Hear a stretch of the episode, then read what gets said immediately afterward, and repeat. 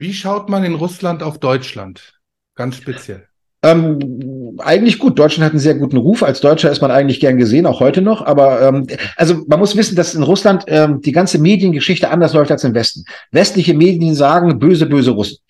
Und die Russen trennen immer, das haben sie auch, im, kannst du alte Reportagen aus dem Zweiten Weltkrieg in den Wochen schauen. Die Russen haben immer getrennt zwischen Deutschen und Faschisten. Immer. Das heißt, die Russen trennen immer, auch Ukraine heute. Es geht nicht gegen die Ukraine. Die Russen sagen, die Ukrainer sind unser Bruder, Brudervolk, die wurden nur, dem wurden das Gehirn gewaschen. Das Böse ist die Regierung.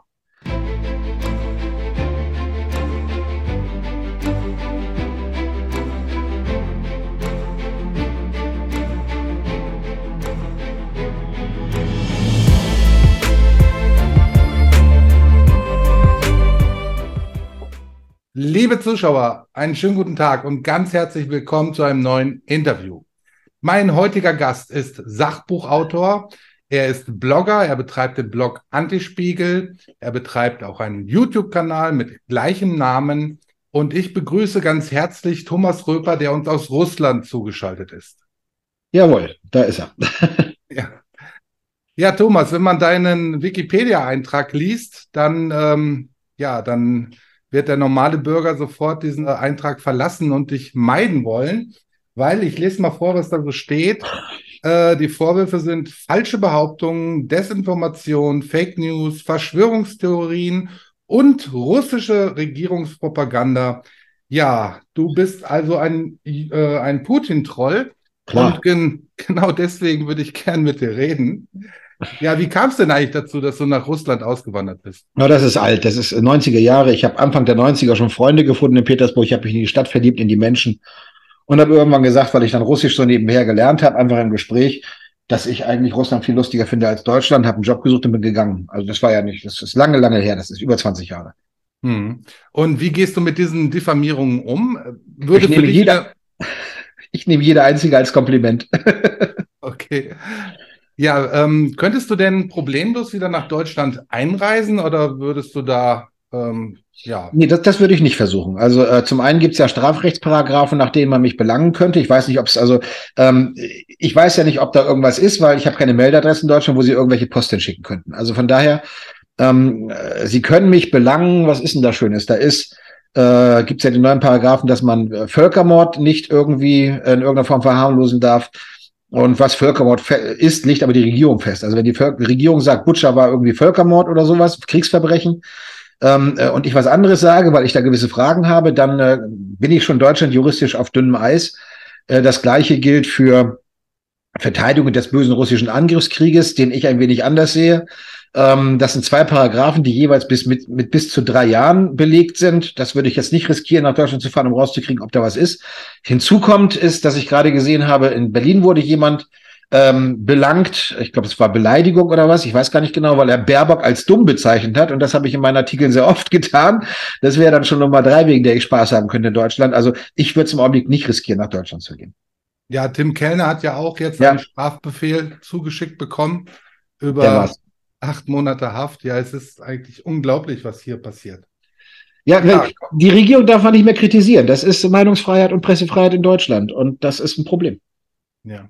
Wie ist das denn in Russland? Was darf man in Russland denn sagen und was darf man nicht sagen in Russland? Man darf eigentlich fast alles sagen. Was man nicht sagen darf, äh, ist äh, alles, also das steht im Gesetz als bewusste Falschinformation über die russische Armee, die die russische Armee diskreditieren. Das heißt, bewusst sagt schon mal, da muss also jemand ähm, wissen, dass er die Unwahrheit sagt. Das kann man jetzt bei einem Journalisten relativ leicht machen, wenn er in einem Artikel das eine schreibt und dann später in einem anderen das andere. Dann weiß man, irgendwas stimmt da nicht. Ähm, also es geht immer um bewusst. Äh, das andere, was man in Russland nicht darf, ist ähm, LGBT, Homosexualität propagieren. Also das heißt, ich darf nicht durch die Gegend laufen und sagen, wie toll das ist, aber das heißt nicht, dass man nicht schwul sein darf. Also es gibt Gay-Clubs und alles. Äh, das sind eigentlich die Einschränkungen in Russland. Du hast gerade den Krieg angesprochen und dass du den Ukraine-Krieg ein bisschen anders siehst.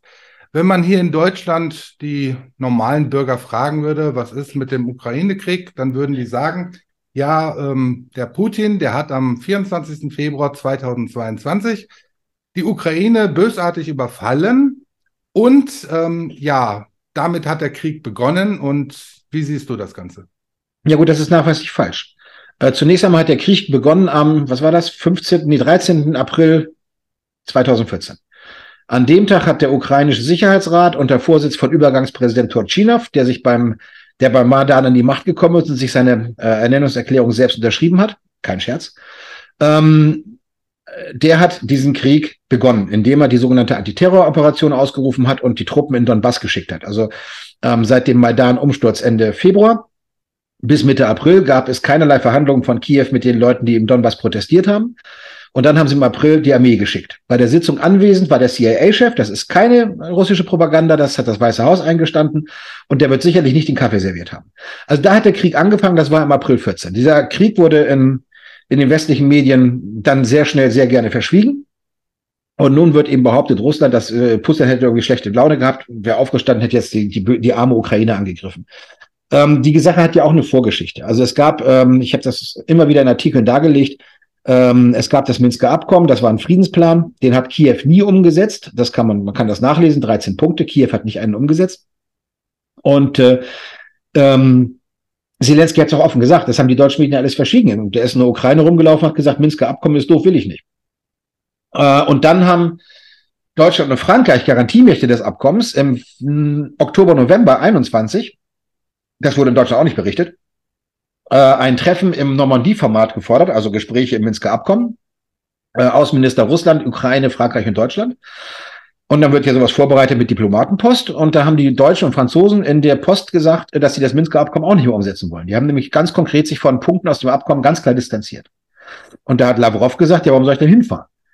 Äh, dann gab es ein Treffen im November 21 und da haben sie dann in Brüssel verkündet, die bösen, bösen Russen wollen nicht kommen. Und daraufhin haben die Russen ähm, die Diplomatenpost veröffentlicht. Man kann das nachlesen. Ähm, kam in Deutschland auch nicht. Die deutschen Medien haben im Dezember mal gemeldet, die Russen wären zu einem beispiellosen Schritt übergegangen und hätten Diplomatenpost veröffentlicht. Das tut man nicht. Die deutschen Medien haben nur vergessen, was in der Diplomatenpost geschrieben stand.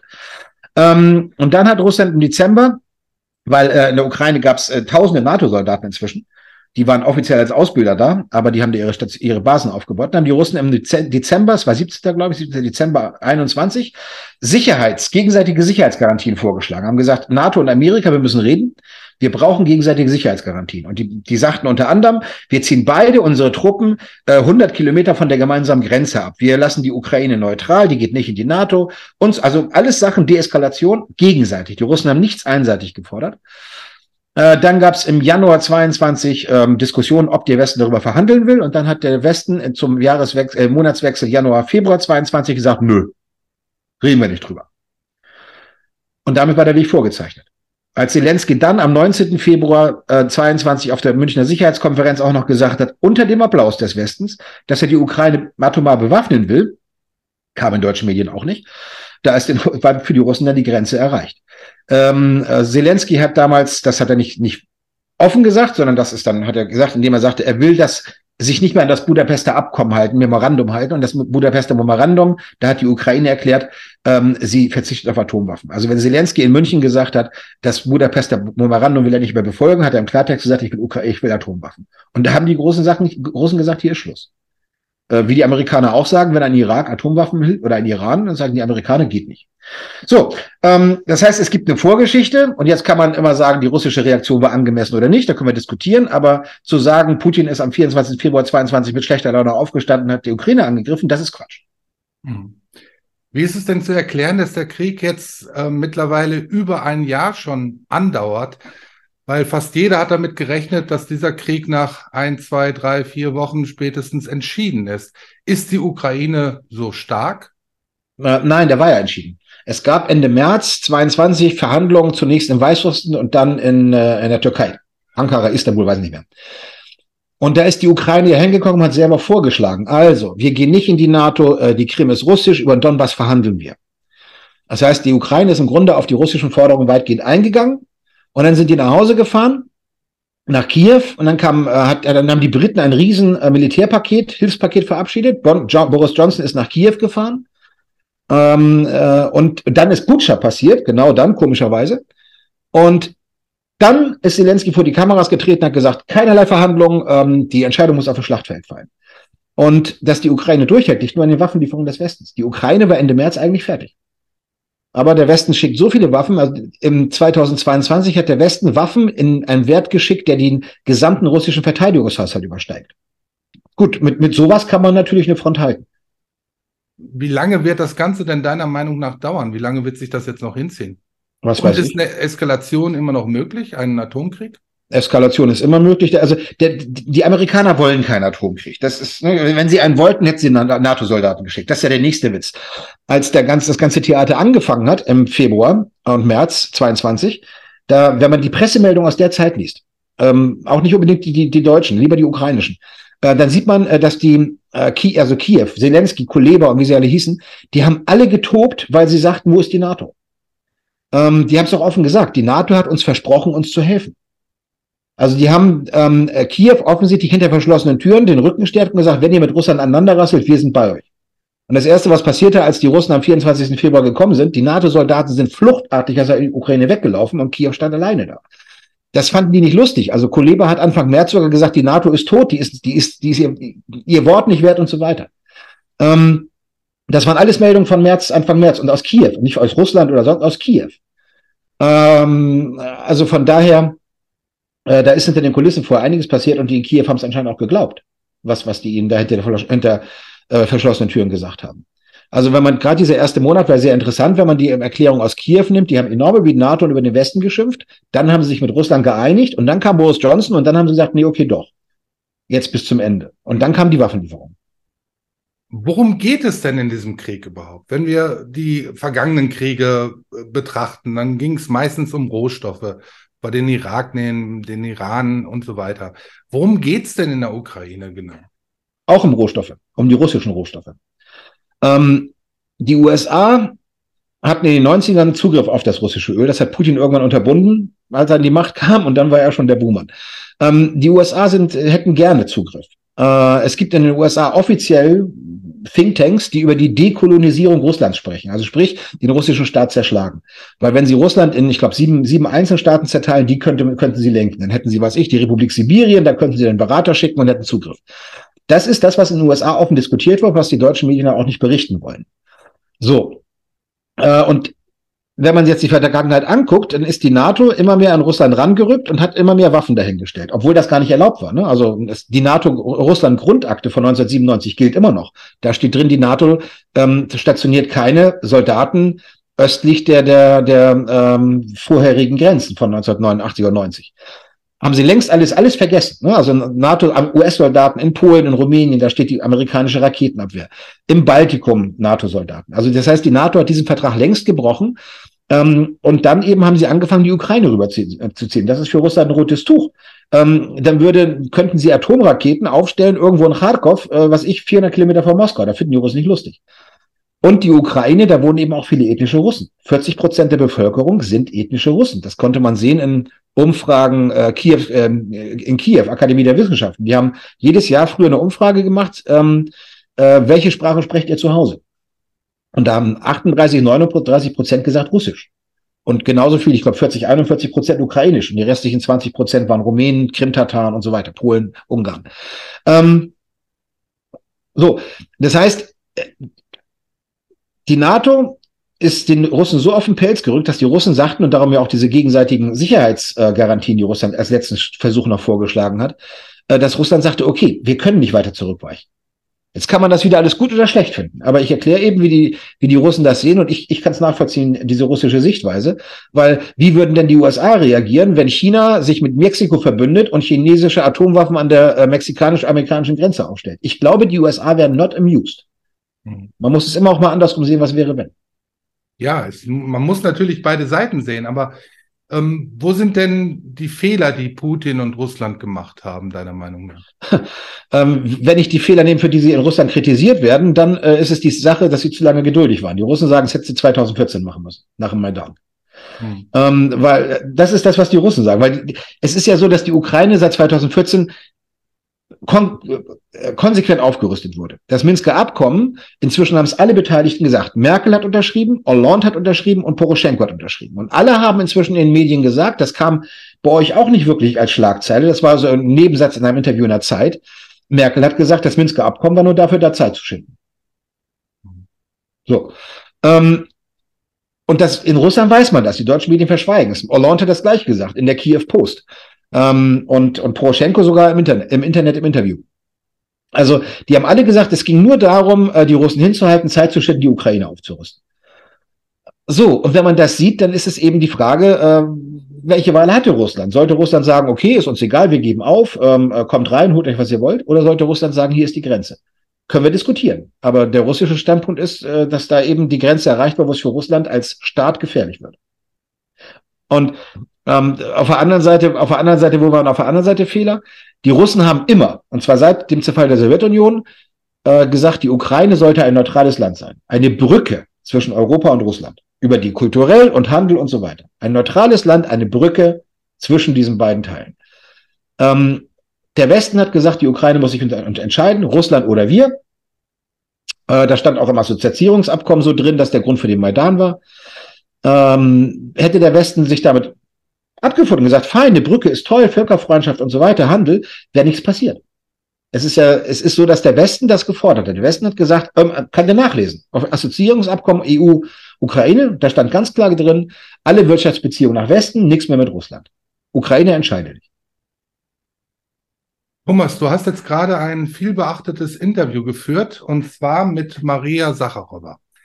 Bitte erzähl unseren Zuschauern noch mal, wer diese Dame ist und wie sie sich gegenüber Deutschland und vor allen Dingen auch der deutschen Politik geäußert hat. Äh, die Dame ist die Sprecherin vom Außenminister Lavrov. Äh, in Fachkreisen sehr bekannt, weil sie sehr gute Pressekonferenzen macht. Sie bringt nämlich auf den Punkt.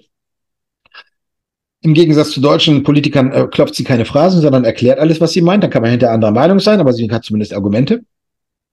Ähm, ich will da jetzt nicht vorgreifen. Also über die deutsche Politik hat sie nicht mehr sonderlich viel gesagt.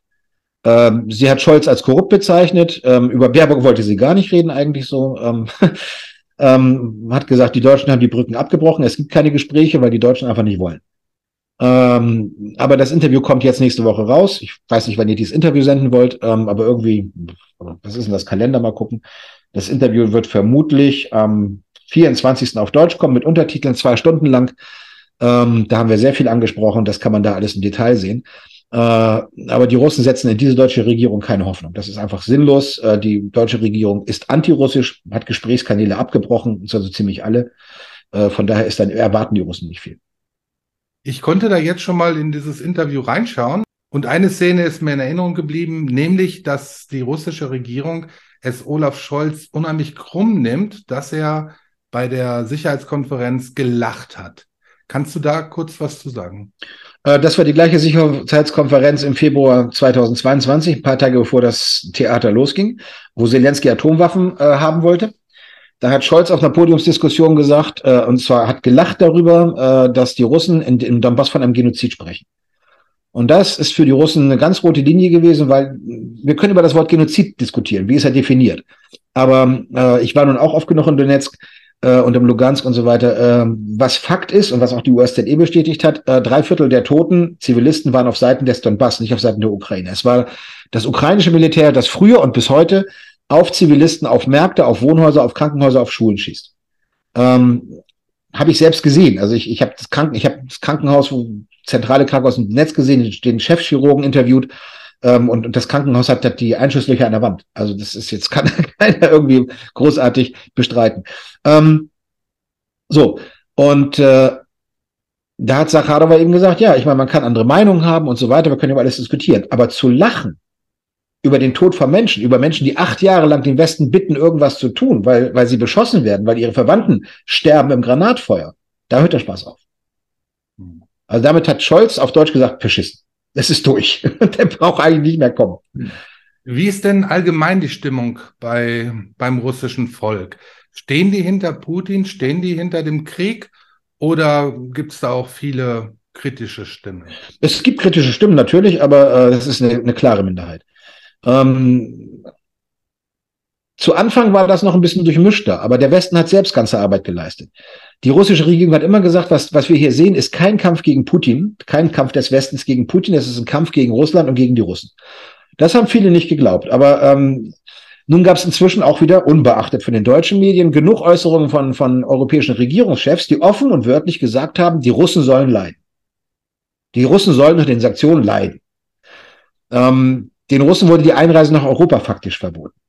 Also da gibt's jetzt, äh, die, die Visa werden kaum noch erteilt, weil die Hürden so hoch sind, dass es kaum einer kriegen kann. Ähm, das heißt, die Russen sehen, dass die Sanktionen nicht gegen Putin gehen. Sie sehen gegen, gegen jeden einzelnen Russen. Und das hat dann seine Wirkung gezeigt. Und dann, selbst die, die gegen Putin waren, ich kannte welche hier, so Nawalny-Freunde, ähm, die haben gesagt, alles gut, wir können uns diskutieren, wir können mit Leuten diskutieren, ob unsere Regierung gut oder schlecht ist. Aber wenn es gegen Russland geht, hört der Spaß auf. Das heißt, die haben vieles, was früher Opposition war, jetzt hinter Putin versammelt, mit dieser westlichen Politik wirklich gegen die Russen konkret vorzugehen. Das hätte keine russische Propaganda leisten können, was der Westen selbst gemacht hat. Wie schaut man in Russland auf Deutschland? Ganz speziell. Ähm, eigentlich gut. Deutschland hat einen sehr guten Ruf. Als Deutscher ist man eigentlich gern gesehen, auch heute noch. Aber ähm, also man muss wissen, dass in Russland ähm, die ganze Mediengeschichte anders läuft als im Westen. Westliche Medien sagen böse, böse Russen.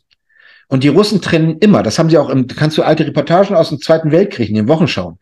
Die Russen haben immer getrennt zwischen Deutschen und Faschisten. Immer. Das heißt, die Russen trennen immer, auch Ukraine heute. Es geht nicht gegen die Ukraine. Die Russen sagen, die Ukrainer sind unser Bruder, Brudervolk, die wurden nur, dem wurden das Gehirn gewaschen. Das Böse ist die Regierung. Ähm, und das ist auch bei Deutschland. Also das ist jetzt keiner gegen Deutschland, aber gegen die deutsche Regierung. Die Russen trennen immer, ganz, also auch die Medien, ganz explizit zwischen den Menschen in einem Land und der Politik der Regierung. Das heißt, als Deutscher hat man in Russland erstmal kein Problem, ähm, aber ähm, wenn man als Deutsche die deutsche Regierung gut findet, ich glaube, dann ähm, ja, dann kriegt man Five-Konzerte. Mhm. Jetzt hört man mal wieder diesen Satz ähm, über Russland, diesen Ausdruck, das Reich des Bösen. Der wurde, glaube ich, von Ronald Reagan in den 80er Jahren geprägt, dieser Ausdruck. Ja, ähm, Ronald Reagan war Schauspieler. Zelensky ist auch Schauspieler und damit irgendwie Milliardär geworden, was ich, was ich mir nicht erklären kann. Ähm, sind das deiner Meinung nach alles Schauspieler, die da agieren oder? Da müssen wir jetzt auf jede einzelne Person eingehen. Das, das führt zu weit. Also Reagan war nebenbei, ähm, gut, der war am Ende wahrscheinlich schon ein bisschen nicht mehr ganz bei der Sache, aber der hat in den 70ern, das war ein Mann, der durchaus was im Kopf hatte und keineswegs nur Schauspieler. Der hat ja äh, seine Schauspielerei hat er schon in den 50ern an Nagel gehängt, ist in die Politik gegangen. Der war ja vorher schon Gouverneur von, von Kalifornien und so weiter. Der war nicht doof. Ähm, äh, Zelensky, gut, das, das war ein Komiker, ein sehr guter. Also ich habe seine Shows auch gerne gesehen. Ähm, war ja auch in Russland populär. Ähm, und der ist eben, der ist dahingesetzt worden. Das ist, das ist ein Kunstprodukt. Äh, da gab es eine Serie in der Ukraine, Sluga Naroda, also Diener des Volkes, wo er einen ganz tollen Präsidenten gespielt hat. Und die Leute in der Ukraine, die, die es ist ist mit das ärmste Land Europas, ja, also von wegen Maidan hat geholfen. Nein, nach Maidan sind die Gehälter um die Hälfte eingebrochen. Ähm, die Leute waren verzweifelt. Und die hat, dann hat bei den Leuten so dieses, dieses Bild, Präsident und, und, und Zelensky als gespielter Präsident ist verschwommen. Und dann hat er sich zur Wahl gestellt und hat die Wahl gewonnen. Jetzt muss man nur wissen, dass die Serie, in der er gespielt hat, erstens auf dem Kanal von Kolomoisky, einem Oligarchen lief, der das Ganze durchgepeitscht hat, also Zelensky Geld und Medien gegeben hat. Und die Serie war eine Netflix-Produktion. Also wir haben wieder die USA im Spiel. Ja, und dann kam Zelensky an die Macht und äh, dann haben sie ihm auch relativ schnell gesagt, wo seine Grenzen sind. Ich, ich will ihn nicht beurteilen, ob er mit, mit guten Wünschen gekommen ist und, und sie ihm gesagt haben, wo die Grenzen sind oder ob er immer so drauf war. Mir völlig egal. Äh, Fakt ist, ähm, er hat nicht die Hausmacht, um eine eigene Politik zu machen. Er, war, er ist als Marionette rangekommen und Marionette, Marionette geblieben. Thomas, ich habe jetzt gerade auf deinem Blog einen Artikel gelesen und zwar geht es da um eine EU-Denkfabrik, die festgestellt hat, dass die Europäische Union ein Vasall der USA ist. Also ja. etwas, wenn man so etwas sagt, ist das ja normal Verschwörungstheorie. Das ist eine Nachricht, die man hier in Deutschland überhaupt nirgendwo gefunden hat oder findet.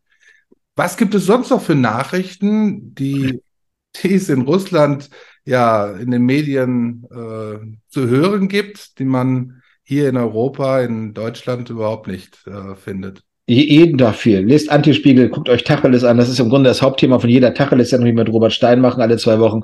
Zwei Stunden lang besprechen wir Dinge und das meiste davon ist in Deutschland nie gehört worden. Das ist aber alles passiert. Also ähm, darum sage ich ja immer, das ist ja so ein berühmter Spruch von mir, habe ich mitbekommen, dass den viele kennen. Lückenpresse ist schlimmer als Lügenpresse. Eine Lüge kann man erkennen, eine Lücke nicht. Wenn man was nicht weiß, kann man nicht erkennen, wie man verarscht wird. Äh, und das ist das, was die deutschen Medien machen. Sie lassen ganz viel Informationen weg. Das ist einfach jeden Tag Beispiele. Da jetzt eine Liste aufzuführen, führt zu weit. Hast du mal zwei, drei Beispiele so aus den letzten ein, zwei Wochen? Müsste ich jetzt mal eben nachgucken, habe ich im Kopf.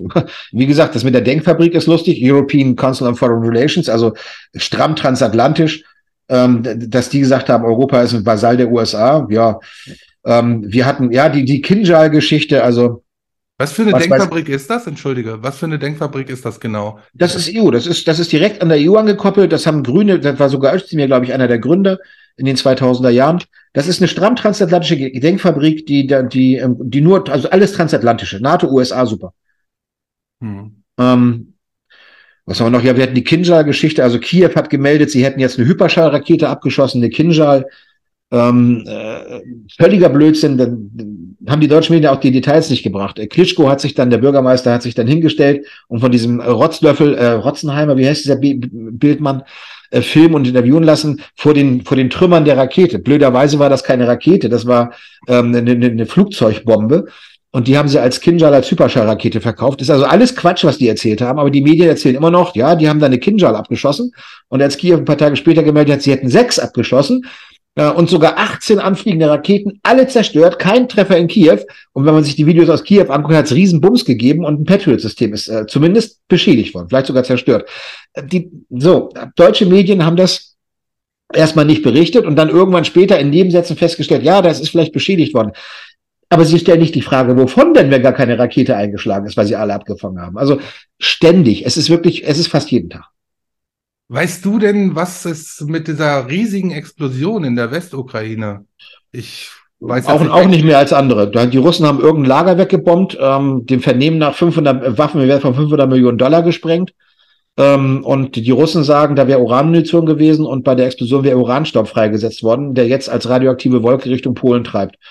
Mal abwarten, ob in Europa erhöhte Radioaktivität gemessen wird. Aber da weiß ich auch noch, was die Medien berichten. Thomas, ich danke dir ganz, ganz herzlich für das Gespräch. Ich weiß, du bist gerade unheimlich im Stress. Du schreibst ein neues Buch. ja, das ist fertig. Das ist fertig. Ja, das, ist, das Buch ist fertig. Das liegt jetzt beim Verlag, geht demnächst in Druck. Äh, das wird, äh, wird auch lustig. Wie das heißt wird sehr lustig. Äh, die, die Titel sind wir noch dran, Cover auch. Ähm, es geht aber, kann ich schon erzählen, es geht um die gesamte, das weiß ja alles keiner, okay, das wird jetzt lang. ähm, ähm, Wahrscheinlich bist du auch der Meinung, dass äh, russische Wahleinmischung 2016, Hack auf den äh, Server der Demokraten, Amtsenthebung Trump, ähm, Maidan äh, und so weiter, dass das alles ganz verschiedene Geschichten sind. Mhm. Sind es nicht. Äh, die hängen alle miteinander zusammen. Ähm, Biden war 2014 Ukraine-Beauftragte von Barack Obama und hat angefangen, die Ukraine wirklich, wirklich selbst zu führen. Der hat bei Regierungssitzungen sogar den, den Platz des äh, Regierungschefs eingenommen. Also ganz lustig, gab's lustige Bilder. Ähm, und äh, da ist viel Geld geflossen, sehr viel Geld, äh, aus der Ukraine Richtung USA.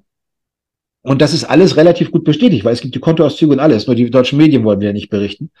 Äh, jetzt vor ein paar Tagen ist rausgekommen, dass die Republikaner da einen neuen ähm, Bericht vorgelegt haben, 300 Keks Seiten, äh, wo sie erklärt haben, ähm, dass die FBI-Ausspioniererei, also Trumps Wahlkampfteam wurde 2016 vom FBI überwacht äh, völlig illegal eigentlich und das war auch illegal. Und, das, äh, und jetzt auf 300 Seiten haben die Republikaner vorgelegt, ähm, wie das gelaufen ist. Da sind also gefälschte E-Mails gewesen, Memos und so weiter. Die Namen der Leute sind bekannt. Äh, war jetzt vor ein paar Tagen in den Schlagzeilen ein bisschen bei den alternativen Medien, die großen ja nicht ähm, wo ich nur gelacht habe, weil das war alles schon, das habe ich alles schon vor Jahren berichtet, die Namen sind bekannt, der Kevin Kleinsmith und so weiter, das sind alles Leute, die man kennt, wenn man sich mit der Materie beschäftigt. Und das Buch beschäftigt sich genau damit, Verbindung Ukraine, die US-Demokraten, Biden, die Geldflüsse und so weiter. Und wenn man dann reinguckt, sind die beteiligten Personen seit 2014 bis zum Regierungsantritt von Biden in all den Geschichten immer wieder die gleichen. Es sind immer die gleichen Leute. Immer das gleiche Personal aus der US-Botschaft, Frau Greenway, äh, Jovanovic und wie sie alle heißen. Also es ist eine ganz spannende Geschichte. Im Verlag, die Leute, die das Buch gelesen haben, äh, die haben gesagt, das ist ja ein Krimi. Ich sage, ja, aber blöderweise ist das Realität. Also gut, das Buch kommt demnächst. Äh, mal sehen. Thomas, ich weiß, du bist unheimlich im Stress. Ich würde mich freuen, wenn wir uns irgendwann in, ja, wenn das Buch raus ist, äh, vielleicht nochmal verabreden können zu einem weiteren Interview. Muss es, da musst du es erstmal lesen, dann haben wir Spaß am Interview. ja, ja, natürlich werde ich es lesen. Thomas, ich weiß, du arbeitest jetzt wieder die Nacht durch.